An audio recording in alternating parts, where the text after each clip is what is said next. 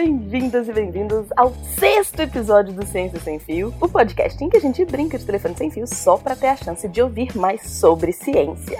Como que funciona? O convidado grava um áudio de dois minutos falando de um conceito ou da sua pesquisa. Aí ele manda esse áudio para um de nós que só pode ouvir uma única vez. Essa pessoa grava e manda para outra pessoa que só pode escutar uma vez, que grava e manda para outra pessoa e blá, blá, blá. Depois a gente se junta aqui para rir, quer dizer, para falar de ciência. O convidado de hoje é o Caio Ferreira. Oi, Caio. Ei, olá pessoas. Oi, Deb. Obrigado por me convidar. E, e dessa vez eu não vou cagar o áudio de ninguém, porque o áudio vai ser meu pros outros cagarem. Esse é o primeiro Ciência Sem Fio da Vingança.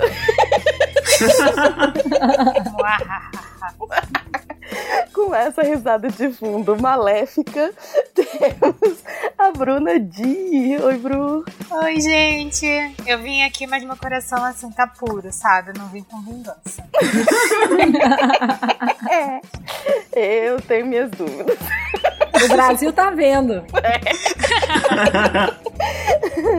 Aproveitando, então, a outra voz que vocês ouviram foi da Gabi Avelino. Oi, Gabi. Oi, oi. Gente, eu não tenho a menor ideia do que eu disse, tá? Espero não ter feito como o Caio e cagado o trabalho dos outros. Estou aqui na esperança. Eu gosto que eu virei um padrão de referência. Virou.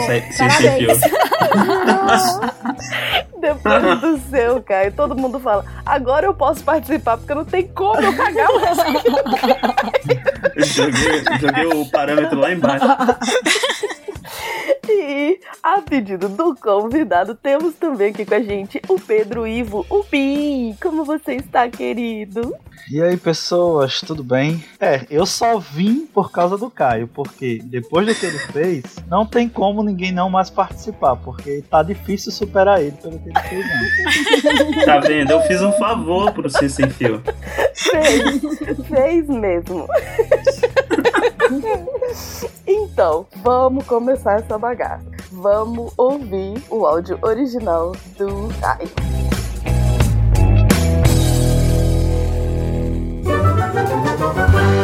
Ciência sem fio.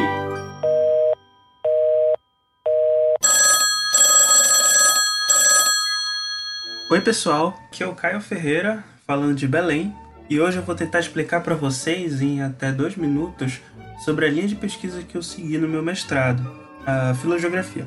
Uma explicação curta seria que a filogeografia é o estudo de processos históricos que podem ter influenciado a configuração e distribuição das espécies atuais, sendo que esse estudo é feito com base em genética, em especial genética de populações. Ou seja, nós estudamos os padrões genéticos dentro das populações de uma determinada área de estudo e a partir disso nós conseguimos inferir vários processos, como por exemplo, expansão populacional, sentido de migração, efeito de gargalo e vicariança.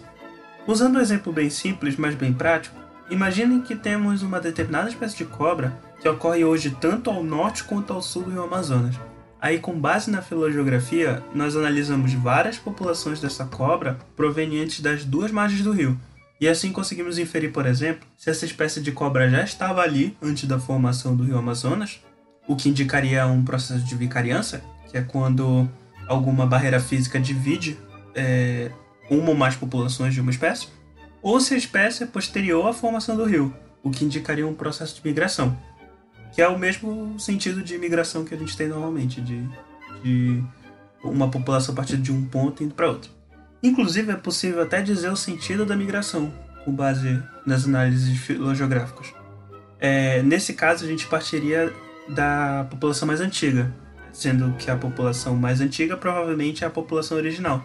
E aí, com base nas outras populações, a gente pode definir o sentido da migração, partindo da mais antiga para a mais recente. Então é isso, gente. Um abraço e boa sorte aí para a próxima pessoa. Eu só quero dizer. Eu quero perguntar quem colocou a cobra na árvore. Eu fui a última. Eu, coloquei, eu falei de cobra e falei de árvore. Eu não lembro em qual, qual sentido eu coloquei, assim. Qual foi a ordem. Mas eu acho que alterou o produto no final das contas. Caraca, de onde que tiraram a árvore? Tem cobra subindo na árvore. Pode ser, inclusive. Pode ser uma espécie que ocorre em árvore. É. Mas né? Mas vamos, vamos continuar então. Vamos ouvir a Gabi agora. Como eu tava falando pros convidados, esse foi o primeiro convidado que escolheu não só quem ia participar, como a ordem que ele queria. Então, temos agora a geógrafa Gabi Avelino. Vamos Ai, ver. meu Deus. Oi, aqui é a Gabi Avelino e eu vim explicar para vocês a filogeografia ou o que eu entendi dela. Bom, a filogeografia ela vai estudar é, como que diferentes grupos de população da mesma espécie se tornam diferentes uns dos outros. E aí a- vai procurar é, grandes momentos históricos que grandes eventos históricos que, podem ser a causa dessa variação.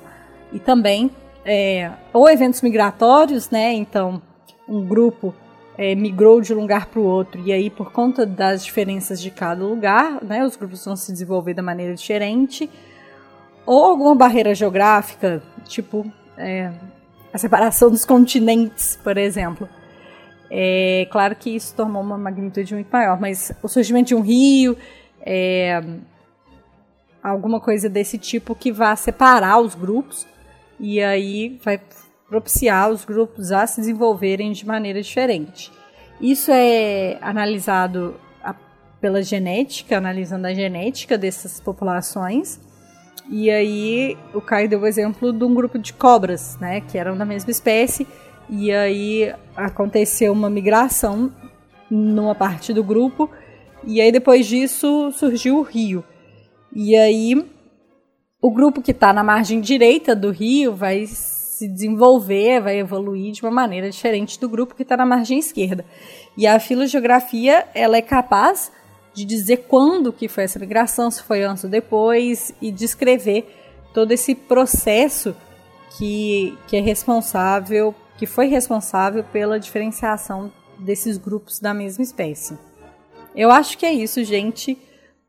Boa sorte para quem vier depois. Beijo. Gente, a Gabi tinha que ter falado que era o Amazonas. Chegou pra mim um rio. Aí eu pensei assim, num riachinho, sabe? Passando uma cobra de um lado, outra do outro. Eu falei da Pangeia, Bruna. Mas ela saiu da Pangeia.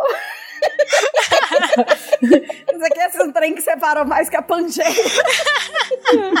Diga, Eu vou falar pra vocês que o raciocínio da Gabi não tá errado. Tipo, ela mudou o exemplo um pouco, mas é- é- a, filogeografia continua conseguindo responder a pergunta dela. Inclusive. Ela só mudou tudo que você falou, mas ela explicou É. direitinho. Eu só Ah, mas dá pra entender. gerador de lorota no meio, né? Eu- eu- mas eu fiquei, eu, eu gostei dos grandes momentos históricos. Eu imaginei o processo de vicariância na- durante a Revolução Francesa.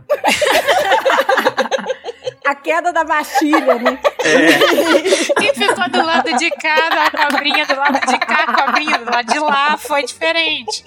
foi. Aí, olha aí. Olha aí. Caraca, Gabi, olha aí. Filogeografia do, do espectro político, que foi nesse, É. nesse que surgiu o, a vicariança lá da. As cobras de direita e as cobras de esquerda. Caraca, olha aí. Olha aí, genial. Ai, socorro. Então vamos lá. Em seguida veio a Bruna. Vamos ver o que, que saiu da Bruna. Não ficou legal essa frase. Vamos ver. Como que a Bruna entendeu o que a Gabi falou. Oi, gente, aqui é a Bruna do Rio e eu vou explicar o que eu entendi da explicação da Gabi. É, ela estava me explicando né, um pouco sobre o que é a filogeografia. Então, é, parece que é um estudo de espécies, né, de como que as espécies se diferenciam através é, do tempo. Aí isso é feito é, usando uma análise de eventos históricos ou migratórios que podem é, causar todas essas mudanças e variações é, das espécies ao longo do tempo. É, eles conseguem fazer descobrir isso através de uma análise de material genético né, das populações que existem.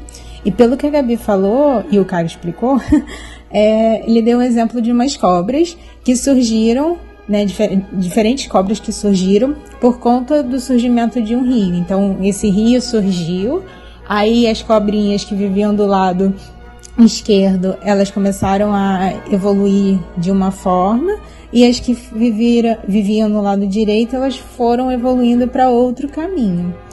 É, eu acho que é essa a ideia. Espero que eu tenha entendido bem a pesquisa. E boa sorte aí pro próximo. Sua chamada está sendo encaminhada para a caixa postal e estará sujeita a cobrança após o sinal. Então, Olha aí. Eu achei que tá bem ótimo. quem colocou a cobra na árvore foi o Pi. Eu tô preocupado. né? Olha aí, a- as ideias estão se mantendo. Não me vinguei, não, né, Caio? É, Eu jurava que a árvore fazia parte do trabalho. pode fazer. Mas quem sabe, já é uma, já é uma ideia pro doutorado do Caio. né? É, colocar a árvore no trabalho. Eu, eu vou falar pra vocês, inclusive, que as espécies que eu trabalhei no, no mestrado, elas vivem em árvores. Olha, Olha aí, aí. eu Aí, ó. estava certo desde o começo. Ele já sabia, ele já sabia. Vamos ver então a cobra subindo na árvore. E aí, pessoas, tudo bem com vocês? Aqui é o Pi de Natal e eu vou explicar um pouco sobre o que a Bruna me explicou. O trabalho, principalmente, fala sobre filografia e, pelo que eu entendi, é como se fosse um mapeamento, uma árvore genealógica das espécies, que vai observando como as espécies vão se desenvolvendo em relação ao tempo como elas se diferenciam, como que os galhos dessa árvore vão se abrindo e por que que esses galhos se abrem, que eventos da natureza, eventos históricos, acabam fazendo com que essa árvore se abra mais um pouco e as espécies comecem a se diferenciar mais ainda, certo? O exemplo dado por ela para mim foi de duas cobras é- e é basicamente isso mesmo. As cobras estão subindo em um galho de uma árvore só que em um determinado momento é como se um raio batesse nesse galho e ele se separasse do meio. E que raio foi esse? Foi um rio. Um rio foi criado e aí, aí esse galho se abriu em duas partes. Numa parte do rio, do lado direito do rio, as cobras começaram a se desenvolver de um jeito e do lado esquerdo as cobras se desenvolveram do outro jeito. Acho que é isso, né? E boa sorte para quem vai escutar a minha parte aí da explicação. Até mais. Eu gostei das metáforas que o, o Pi usou. Ô, Deb, eu acho que você que fez a cobra subir na árvore, tá? É. Ô, Não, mas teve um raio. É, o que virou o rio. O que virou um rio. É porque era cobra metafórica na árvore metafórica. Exato, Pedro. exato. Era assim que eu conseguia apresentar meus trabalhos de biologia. Eu não estudava. Olha aí. E aí a gente na hora inventava metáforas para tentar explicar alguma coisa que a gente não conseguia entender. Não, eu adorei a explicação. Eu gostei também, só que, só fazendo um, um leve nitpicking, se não fosse o momento que tu falaria o porquê, que a filogeografia busca o porquê disso, o que foi que aconteceu, ia estar mais pra uma explicação de, de sistemática do que de filogeografia. Eu vou dizer que eu não sabia o que era, que era filogeografia, na verdade, que ele tava falando, porque eu já não lembro se o Pedro colocou, se o Pi colocou no, no áudio dele, ou se ele falou alguma coisa. Eu lembro dele falar a área, sei lá, ele falou uma palavra feia dessas, assim. E eu bloqueei, eu esqueci completamente. Ei, olha aí. Ou seja, olha como ficou o final, a minha explicação do, do que o Caio falou. Adoro essa posição de último lugar. Bom, o conceito que o Caio trouxe pra gente foi. Eu já não lembro. Mas tem a ver com árvo- árvore genealógica de cobras. não. É tipo, é o estudo do desenvolvimento dos animais ao longo do tempo, como que a natureza e as coisas e tudo mais interferem para a evolução diferente dos animais. É, é mais ou menos assim. Você tem duas cobras. Eu achei esse exemplo muito maluco. Subindo uma árvore. Por que, que a, a cobra tá subindo a árvore? E aí a, a- vai um raio. o raio é tão forte que parte esse galho no meio, esse tronco no meio, ao ponto de abrir. A ponto de abrir um, um rio. Como é que um raio abre um rio entre dois troncos? Mas tudo bem, entrou um rio aqui na frente, no meio. As cobras de um lado vão desenvolver de um jeito, as cobras do outro lado do rio vão desenvolver de outro. Então, na verdade, é o estudo de como que o ambiente interfere em como os animais vão se desenvolver e as diferenças deles. Tipo, cada galinho vai se, se abrindo e se subdividindo e como que é isso. e aí, Caio? Tá certo? Olha, eu vou falar que não tá 100% errado, não. Ó, Só eu acho que 99. che- tá, tá certo que tomou um caminho muito mitológico aí, recebeu uma ajuda de, de Thor, de Zeus. Eu fiquei imaginando que as cobras de um lado criavam pernas, entendeu? Virar lagartos. Na verdade, Deb, é o outro, não. contrário, sabia? Ah, eles perderam as patas, é isso? É, as cobras são lagartos é, especializados, basicamente. tá, então volta agora a fita. Vamos ouvir de novo o que o Caio falou. Oi, pessoal, aqui é o Caio Ferreira, falando de Belém, e hoje eu vou tentar explicar para vocês, em até dois minutos, sobre a linha de pesquisa que eu segui no meu mestrado, a filogeografia. Uma explicação curta seria que a filogeografia é o estudo de processos históricos que podem ter influenciado a configuração e distribuição das espécies atuais, sendo que esse estudo é feito com base em genética, em especial genética de populações. Ou seja, nós estudamos os padrões genéticos dentro das populações de uma determinada área de estudo e a partir disso nós conseguimos inferir vários processos, como por exemplo, expansão populacional, sentido de migração, efeito de gargalo e vicariança. Usando um exemplo bem simples, mas bem prático, imaginem que temos uma determinada espécie de cobra que ocorre hoje tanto ao norte quanto ao sul do Amazonas. Aí, com base na filogeografia, nós analisamos várias populações dessa cobra provenientes das duas margens do rio. E assim conseguimos inferir, por exemplo, se essa espécie de cobra já estava ali antes da formação do rio Amazonas, o que indicaria um processo de vicariança, que é quando alguma barreira física divide é, uma ou mais populações de uma espécie, ou se a espécie é posterior à formação do rio, o que indicaria um processo de migração, que é o mesmo sentido de migração que a gente tem normalmente, de, de uma população a partir de um ponto indo para outro. Inclusive, é possível até dizer o sentido da migração, com base nas análises filogeográficas. É, nesse caso, a gente partiria da população mais antiga, sendo que a população mais antiga provavelmente é a população original. E aí, com base nas outras populações, a gente pode definir o sentido da migração, partindo da mais antiga para a mais recente. Então é isso, gente. Um abraço e boa sorte aí para a próxima pessoa.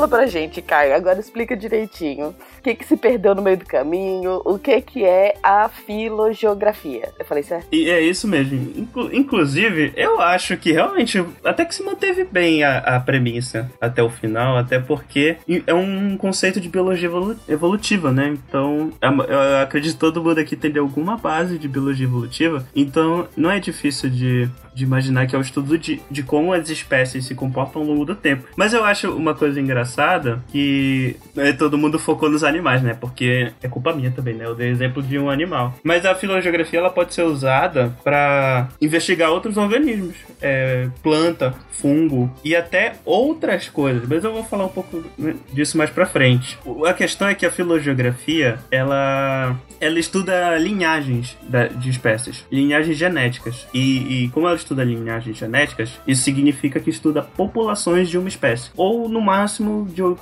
de espécies muito parecidas entre si. E aí o raciocínio até que se manteve bastante. Tipo, é, através da filogeografia a gente consegue entender o que foi que aconteceu na história daquela espécie ao longo desses anos. Se eu tivesse lembrado do, do nome, talvez a geografia tivesse me ajudado mais, entendeu? A entender que é uma questão que tem muito mais a ver com o espaço, não é isso? Com o espaço, com o en- environment, né? Com o ambiente. Não, e- pode, pode usar espaço. Pode tá usar espaço. Ah, então tá. Pode. Obrigada, Gabi. Ó, fala geógrafa, tá certo mesmo. Mas eu gravei o que, Oh. que era, porque eu pensei, tipo, filo, e aí pensei em, sei lá, é, espécie ou, ou tipo de espécie ou coisa assim. Eu não sei o que, que filo significa exatamente, mas eu, eu pensei nisso. Por isso que a Gabi mudou o trem todo, né? Porque tinha geografia no meio, aí o que, que ela fez? Focou na geografia. Botei, ó, claro. Vivi a minha perspectiva aqui. Quatro anos de geografia, você põe tudo de geografia. Não importa o que, que é. Tipo assim, é o rio que tá passando e tem cobrinha cá e cobrinha lá. É. Continentes que se separam. É, aliás, a questão dos continentes é mais relacionado com a biogeografia, que é uma área Isso. que, que deu, ajudou a dar origem à filogeografia. Ai, tá vendo? Então a filogeografia tá dentro da biogeografia. É mais um, é mais um crossover de disciplinas, Sim. porque a biogeografia ela tem um, um campo de visão ainda mais macro que a filogeografia. Tanto que é, estudos de espécies que se separaram desde a época da, da Pangeia, ou até um pouco mais recente, desde a época da, da Gondwana e da Laurásia, é, é a biogeografia que responde. Um exemplo clássico disso são as aves ratitas. Que são, o, por exemplo, é, vocês sabem o que é a, a Laurásia e a Gondwana, né? Não. São supercontinentes. Isso. A gente tinha um, em algum momento da história da Terra, a gente teve um supercontinente, a Pangeia. E aí ela foi separando, como a gente sabe. E aí, no momento, tinha a Laurásia e a Gondwana, que eram dois outros é, Supercontinentes. supercontinentes. Isso, mas menores que a Pangeia. E aí depois eles foram se separando pra ser a formatação que a gente conhece hoje. Até porque a Laurásia era composta basicamente pelos continentes do hemisfério norte. É América do Norte, América Central, Europa e- e Ásia. E Ásia. E a Gondwana era composta pelos continentes do hemisfério sul, América do Sul, África, Oceania e a Península Índica. E muita gente não sabe disso, mas a Índia ela não fazia parte da Ásia, ela se uniu ao continente asiático. É, eu não sabia disso, não. Também não. Ela, ela se enfiou lá. É, foi Ela exatamente falou, isso que Oi, aconteceu. eu acho que eu posso ficar aqui. E chegou. Mas como é que gruda? Calma que isso aqui vai ter uma pauta de placas tectônicas. Olha aí, tá? olha aí, tem que aguardar agora. Gatinho. Mas, mas voltando às aves ratitas. As aves ratitas são um grupo de aves que são é, alguns dos grupos mais basais de aves que a gente conhece, ou seja, os mais parecidos com os dinossauros, por exemplo, que a gente conhece hoje. Que tem é, espécies de aves ratitas em cada um desses continentes do hemisfério sul. E não tem no hemisfério norte, porque es- esse grupo surgiu dura- na época da Gondwana, por exemplo. Tá, aves ratitas só quer dizer que elas estão relacionadas aos dinossauros, é isso? Não, essa, é, o ratita, eu não lembro. é, Foi mal, gente. Eu não lembro exatamente o que significa o ratita, mas. Tem problema não, é porque eu tô pensando em ratos, então não faz o menor sentido na minha cabeça. Eu, eu acho que nos comentários desse episódio eu vou ver por que que é a, eu explico por que que é a ratita mais. É, pra, deixar, pra deixar mais claro pra vocês. São os avestruzes, é, emus e emas. Basicamente isso. Só bicho grande, né? É, só bicho grande, de fato.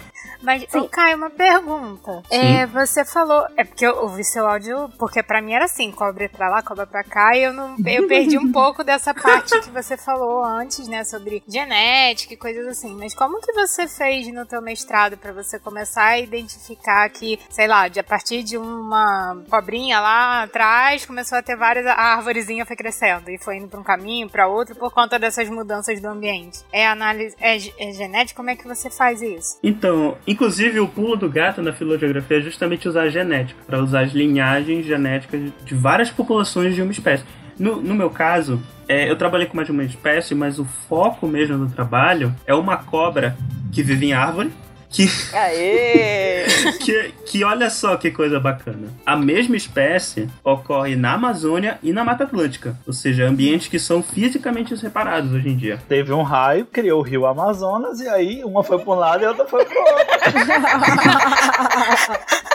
o, o, o raio criou o Brasil inteiro, no caso, né? É, é, ele criou um Brasil inteiro no meio do caminho. O raio é que era tudo junto, o raio desceu, queimou tudo, virou cerrado.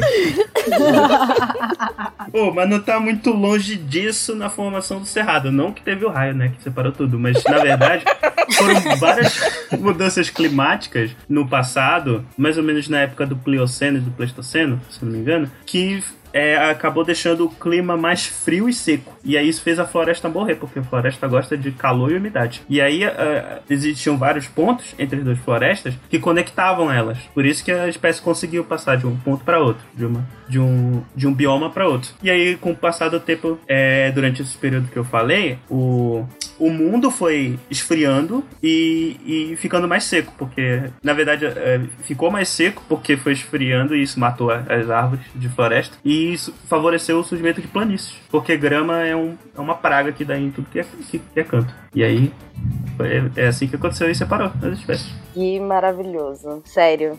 Lindo. Voltando à pergunta da Bruna, é, da, é das linhagens. É, por exemplo, a gente, a gente faz geralmente é, PCR, inclusive, ó, não sei se vocês já são estão familiarizados com o termo, mas é o mesmo tipo de, de análise que usam para fazer os testes de, de Covid, que é, Ah, é? a reação de cadeia da, polimera, da polimerase. Que é basicamente pegar um, um fragmento de DNA e amplificar até ficar grande o suficiente pra gente conseguir ver. Porque é muito Eu pequeno. aprendi sobre isso é fazendo propaganda de outro podcast, mas eu aprendi isso no Projeto Humanos, né? Que eles falaram sobre os testes feitos no DNA da criança achada e era feito PCR. Aí ele explicou justamente isso, que era para amplificar o sinal de, de DNA das amostras. Aí eu lembro por causa deles. Excelente, excelente. Pois é, a- e aí, como é que a gente faz isso? A gente faz isso com a. A gente pega as populações, é, faz a análise de PCR de cada indivíduo, de cada população, tanto que as populações, no geral, elas são definidas a posteriori dessas análises. Porque, tipo. A gente pode definir, tipo, indivíduos que vieram da Amazônia, indivíduos que vieram da Mata Atlântica. Mas como eles vão se organizar vai depender das análises. Porque, por exemplo, podem ter três populações dentro de toda a Amazônia, ou duas dentro da, da Mata Atlântica. Mas o que define essa população? Assim, a porcentagem de, de- de semelhança entre os DNA? Isso, é o, com, é o quanto essas populações são semelhantes. É exatamente isso. Não, mas é porque, tipo, dos humanos para os macacos a gente tem 99% né, de, de semelhança no DNA. Sim, Aí de uma cobra para outra, você vai ter o quê? 99,999? Alguma... é muito parecido. Inclusive, no meu caso específico, as espécies eram, eram muita, muito parecidas. Tanto que os nossos testes eles davam um suporte muito baixo, porque os bichos eram praticamente idênticos geneticamente. Mas isso era meio que esperado mesmo, porque a espécie é muito parecida, assim, os, os indivíduos. A espécie é muito parecida porque tem pouco tempo de separação. Faz sentido isso que eu tô falando? Ou, ou, Sim. ou é. Inclusive é isso mesmo, a espécie ela é bem recente. E aí, sabe dizer qual que é a nova e qual que é a velha? Ó, isso eu ainda tô fazendo os testes pra definir quais são as populações mais antigas, mas provavelmente a espécie, a população mais antiga, ela veio da Amazônia. Mas como é que você sabe que qual que vai ser a primeira? Ah, com base em datação molecular, que é, o- que é, que é o seguinte, a gente pega... é, eu vou explicar de, de uma maneira mais simples. Imagina que a gente tem três populações, duas na, duas na Amazônia e uma na Mata Atlântica. Hum. E aí a gente compara essas, essas populações. A população que é mais diferente das outras, geralmente é mais antiga. Entende? Porque Entendi. porque pode ter surgido, por exemplo, uma mudança que é comum entre as outras duas populações. As duas da Amazônia provavelmente vão ser mais próximas do que as da Amazônia com as da Mata, com a da Mata Atlântica, não? Não necessariamente. A gente tem exemplos de estudos que, por exemplo, teve uma espécie de, de macaco, macaco prego, se não me engano. Tem um estudo recente que mostra que a espécie saiu da Mata Atlântica. Não, essa era outra espécie. A espécie saiu da Amazônia, foi pra Mata Atlântica e voltou para colonizar outra parte da, da Amazônia que ela não, não ocorria antes. Ficou com saudade de casa? Na verdade, ficou com saudade de casa, mas queria conhecer, foi pra outro bairro. Na- verdade, a minha, a minha dedução foi porque se é o ambiente que faz essa diferença, é, as duas estarem na Amazônia faria com que fosse o mesmo ambiente e que seria diferente do ambiente da Mata Atlântica, não? Mas é que ele tava falando, né? Porque se você sai e volta, você já teve influência do outro ambiente que você foi, Isso, né? isso. Aí quando volta, já não é mais aquela, é outra coisa. Exa- Entendi. exatamente. Entendi. É, é tudo entendi, muito entendi. complicado. Na verdade é simples, só que é complicado, né? Porque aco- acontece muita coisa. Às vezes acontece um raio, com as coisas em rio. Mas é, uma coisa que eu queria explicar também é que filogeografia é uma ferramenta tão legal, tão batuta, tão distinta, que dá pra ser usada em outras coisas além da biologia. Tipo o quê? Por exemplo, existem é, estudos filogeográficos de, é, de árvores genealógicas de línguas, por exemplo, de idiomas. Ai, que coisa linda! Já chamou a atenção da Deb. É, dá pra inclusive fazer filogeografia de línguas. Se eu não me engano, eu vi um estudo filogenético de, que usou todas as famílias linguísticas. Que, que Cara, que, são, massa! são conhecidas. Se eu não me engano, o grupo irmão, que ou seja, que é o idioma mais aparentado do, do outro, é, o grupo irmão do português era o italiano, não era o espanhol. Que maravilha! Que coisa linda! Depois eu quero ver, se você puder, você me manda. Eu vou. Eu. Ixi, eu vi isso na graduação. Eu vou procurar de novo esse estudo e eu te mando. tá bom.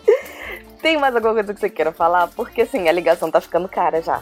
não, não pode ser só isso também. Ah, tem uma coisinha só. É, saindo um pouco do- dos bichinhos que são legais, é, tem também filogeografia de gente, por exemplo. O- não sei se vocês já ouviram falar na Eva mitocondrial. Ela foi estabelecida num estudo filogeográfico. A Eva mitocondrial é basicamente é o mais recente ancestral comum de linhagem materna entre todos os humanos. Ou seja, é, seria basicamente a mulher de qual todos os seres humanos viventes saíram, surgiram a partir descendem dessa, dessa mulher. Que incrível! Acho que é de. É data, eles dataram de uns 100 mil para 230 mil anos atrás, mais ou menos. É, Mas isso foi encontrado o quê? Num, numa múmia? Num, num, num corpo? Não, é estudo de. É estudo de. É, com base em amostras de. De célula, de DNA. É. E aí massa. compara ah, os. Como é que eu digo? Os indivíduos que foram utilizados para fazer as referências e tal, e compara também com fósseis e outras coisas. É, DNA de múmia, essas coisas também, pra, pra ver qual foi mais ou menos o ponto onde, onde tem, sei lá, um, um gene que todos os. O, que tá presente em todos os seres humanos viventes. Tô fascinada. Se eu nascer de novo, eu vou estudar isso aí. tu, pode, tu pode fazer filogeografia de, de, de, de línguas, não precisa nascer, nascer de novo. Não, mas vai ser uma coisa muito diferente do que eu trabalho hoje. Quero mais trabalho, não. mas, mas rola um sidecast, hein? Rola um sidecast desse aí. Eu, eu queria fazer uma pauta de filogeografia. Bora, eu junto, eu entro com a língua, vai. Então tá É combinado. bacana, aí, ó. você não queria interdisciplinaridade, né? Nas pautas, tá aí, ó. Perfeito, perfeito. Então, se você tiver, se você ouvinte tem alguma pergunta sobre filogeografia, é, Caio, onde que as pessoas te encontram? Então, pessoal, vocês podem me encontrar. Eita! vocês podem me encontrar aqui no, no Portal Deviante. É, talvez aparecendo do Ciência Sem Fio, não sei. Mas vocês podem me ouvir no SciCast, no Contrafactual, no Spin de Notícias. E vocês também podem me encontrar no EgoCast. Lá eu sou host e eu falo besteira. Aqui eu falo coisa didática e séria. Eu falo besteira também. Séria de é, o. Ciência- é, o Ciência Sem Fio é prova de que eu falo besteira também. E você tem algum contato de rede social? Ah, eu tenho, é que eu sempre esqueço de falar. Aí vocês podem me encontrar no, no Twitter, arroba Caio, underline 2112. E tem no Instagram também, se vocês quiserem ver fotos conceituais muito, muito raramente. É arroba Caio Cunha Ferreira. Beleza. E os nossos convidados? Dona Bruna Dir, onde as pessoas te encontram? Oi, gente. Então, aqui, né, no Portal Deviante, escrevendo textos, participando da equipe de TI do SciCast. E nas redes sociais eu sou Bruna Dir, com dois Is e dois R's, em todo lugar. Porque não tem ninguém na vida que tenha esse nome. Pior que tem, mas agora eu roubei pra mim. Olha aí. e você, Gabi, onde que as pessoas te encontram? Uai, eu tô aqui no SciCast falando de meio ambiente e coisas relacionadas à geografia. Também tem texto meu no portal. Eu também tô no EgoCast, Ei, o olha aí. Caio. É, no Twitter é arroba a Gabi Avelina, tudo junto. E é isso, porque no Twitter é onde a vida acontece. É isso aí. E você, Pi, onde que as pessoas te encontram? Como todos também no Portal Deviante, sou do grupo de engenharia, de vez vez quando a gente participa de algumas pautas. E na melhor rede, né, o Twitter, é só você lembrar do ex-presidente dos Estados Unidos e colocar eu no final. Arroba Trumpeu, você me acha facilmente por lá reclamando da vida. Essa referência não é muito boa, mas tudo bem. Ele que roubou, que eu cheguei primeiro que ele, mas infelizmente as pessoas ficam confundindo. É que vem de trompete, né? É, vem de trompete, que eu fui trompetista um tempo atrás. né? E as pessoas na época da eleição ficavam me xingando porque achavam que eu era um, um fã do, do rapaz lá, né? Mas passou já, ainda bem que ele foi embora. Então é isso, pessoas. Vamos desligar, que a ligação tá ficando cara. Um beijo, muito obrigada pela presença de todos. Beijo, beijo, beijo. Tchau. Falou, pessoal. Tchau. Tchau, gente.